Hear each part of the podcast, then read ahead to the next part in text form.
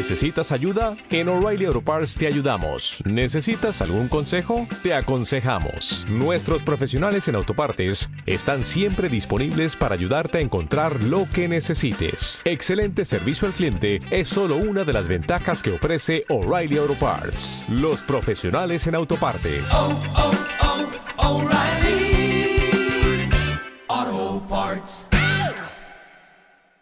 Cabalgar el tigre.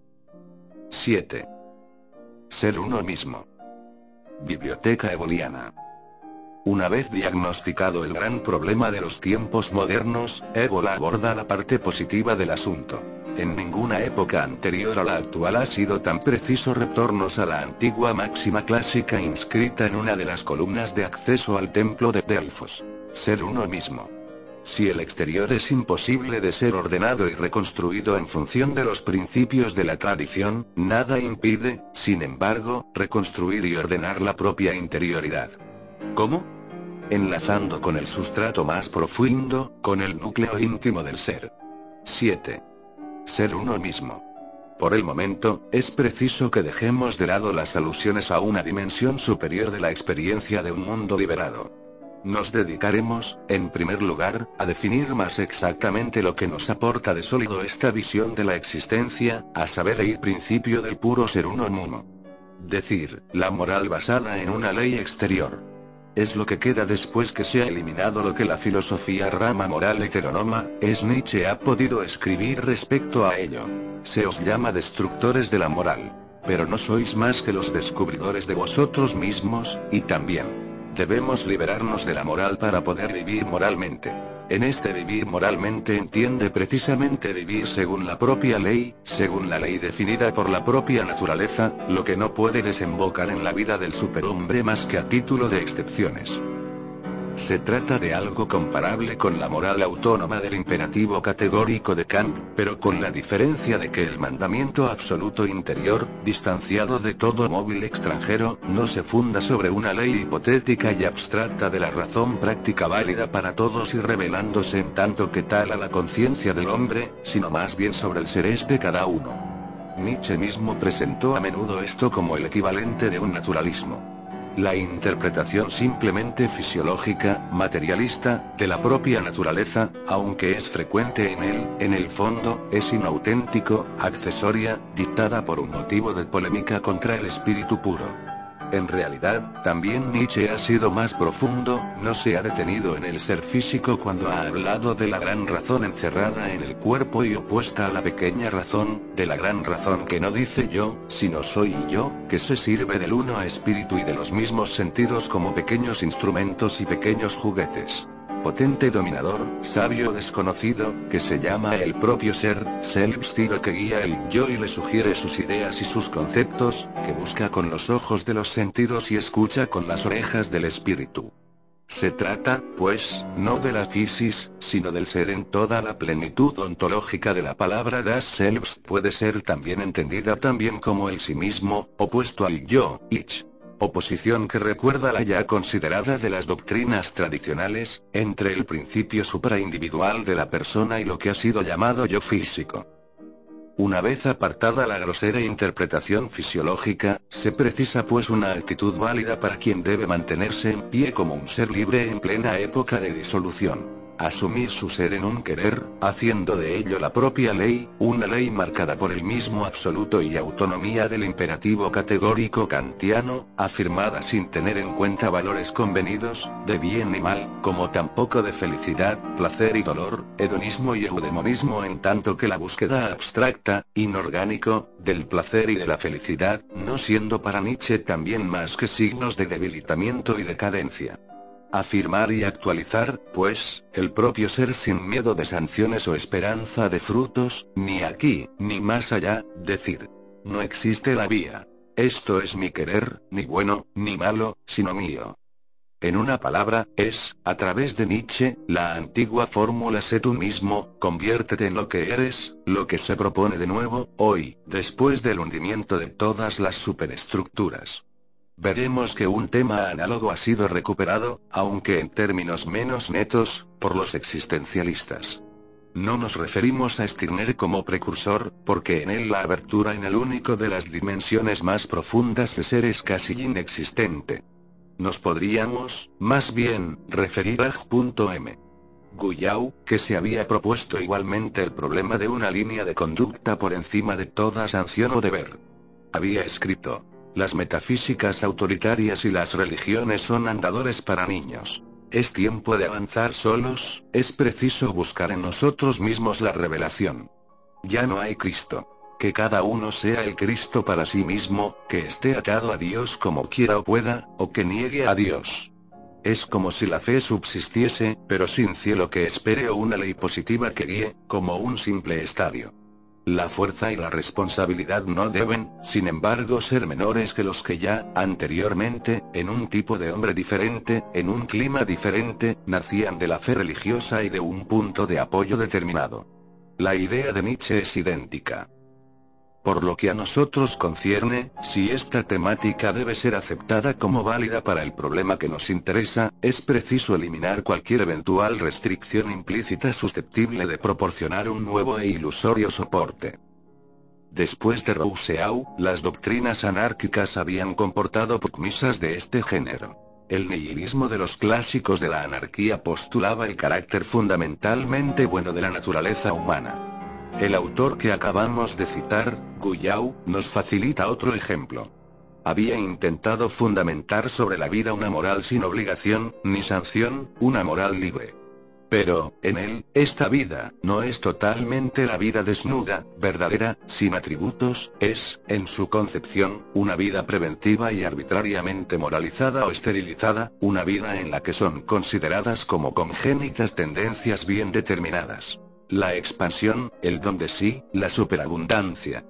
Guyau había formulado una nueva idea del deber. El deber que deriva del poder, del empujón de la vida, del sentimiento de una vida que pide ejercitarse puedo, por lo tanto debo.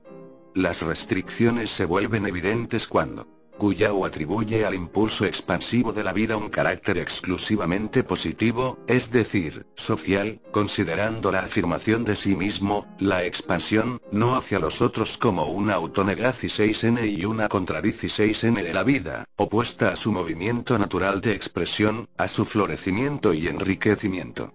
Basta preguntarse lo que podría impedir una vida que quisiera negarse o contradecirse de hacerlo y lo que tendría que decir si intentara tomar esa vía, para darse cuenta que no se ha hecho totalmente tabula rasa, que le han sido introducidos subrepticiamente premisas que se intentaba superar debido a que la crítica nihilista había demostrado su vulnerabilidad pero eliminando verdaderamente todo postulado, se conmueve también una gran parte de la doctrina de superhombre de Nietzsche, donde la importancia, a menudo dada a aspectos de la vida opuestos a lo que entrevé Guyau, voluntad de poder, dureza, etc., no es menos unilateral con todo rigor, para ser puramente uno mismo, para tener una existencia absolutamente libre, es preciso poder asumir, querer, decir absolutamente sí a lo que es, incluso cuando nada exista en nuestra propia naturaleza que se aproxime al ideal del superhombre, cuando nuestra vida y nuestro destino no presenten ni heroísmo, ni nobleza, ni esplendor, ni generosidad, ni virtud que da, sino decadencia, corrupción, debilidad, perversión. Un lejano reflejo de esta vía existe incluso en el mundo cristiano, en el calvinismo. Es la doctrina del hombre decepcionado, roto por el pecado original, pero salvado por la fe, fórmula del hombre justificado y pecador a un tiempo frente a lo absoluto. Pero en el mundo sin Dios, el resultado de tal actitud es que se es abandonado a sí mismo ante una terrible prueba de fuerza, del desnudamiento del yo. Así la pretensión nietzscheana de haber reencontrado la vía que conduce a un S y a un no. Enseño a decir no a todo lo que debilita y degrada, enseño a decir sí a todo lo que fortifica, acumula fuerzas, justifica el sentimiento del vigor. Esta pretensión no es justa más que si se transpone, interioriza y purifica la correspondiente exigencia, separándola de todo contenido específico y especialmente de toda referencia a una vitalidad más o menos intensa. Se trata más bien de una alternativa. Ser o no ser capaz de mantenerse firme interiormente, en su ser desnudo, absoluto, sin temer ni esperar nada.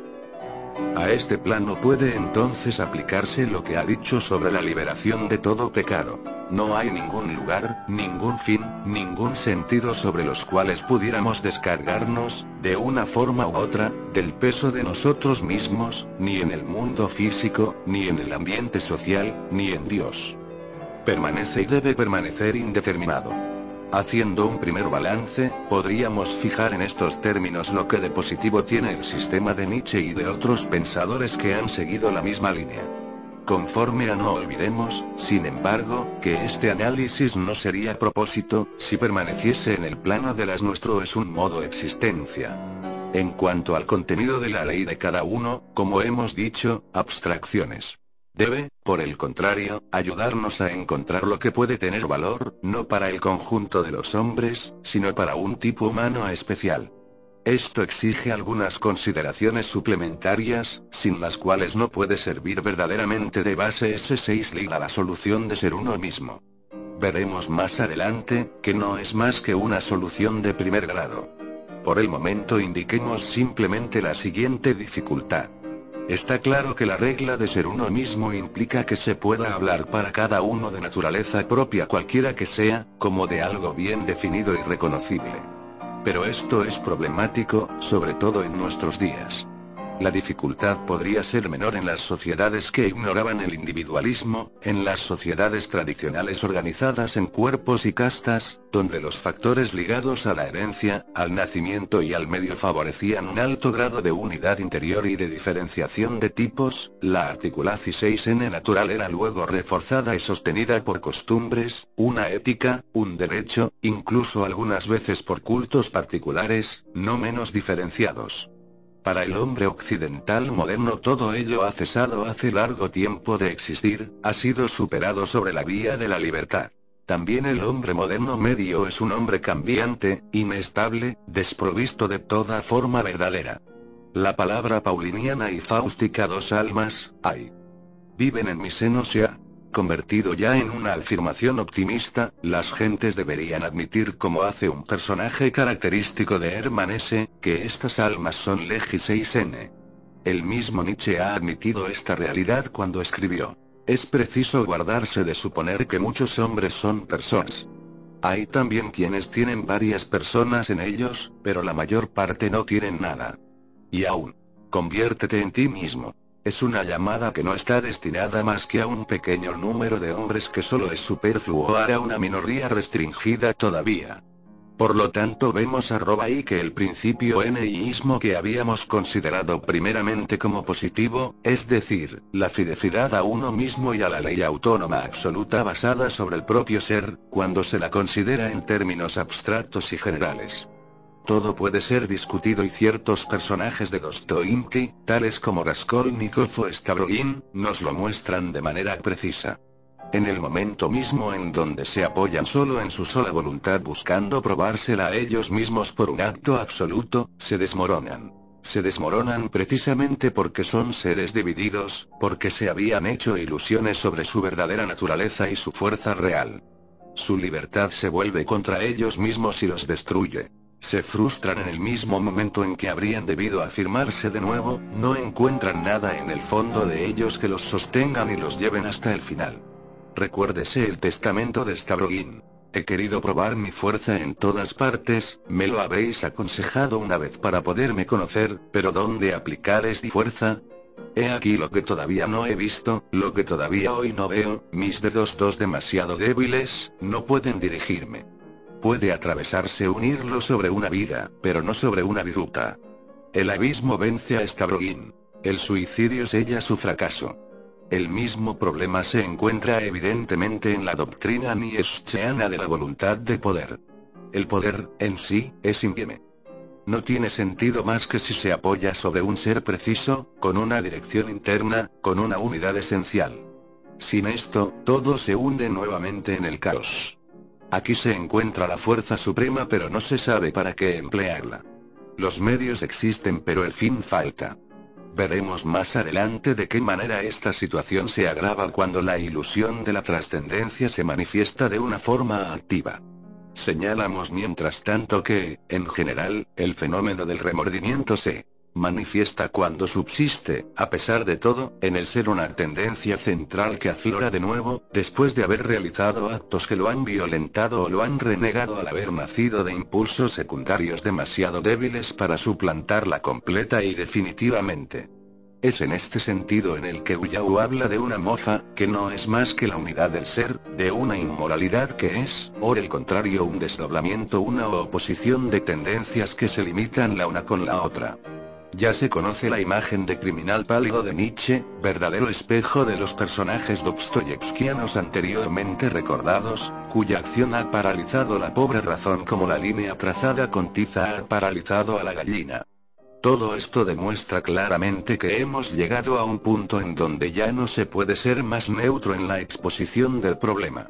Conforme a nuestro propósito, es preciso trazar una línea de conducta que, en una época de disolución, no convenga a todos, sino solamente a un tipo diferenciado, y singularmente al que es el heredero del hombre del mundo de la tradición y mantiene sus raíces en este mundo, aun cuando, en su existencia exterior ha quedado privado del apoyo que le daba una forma establecida.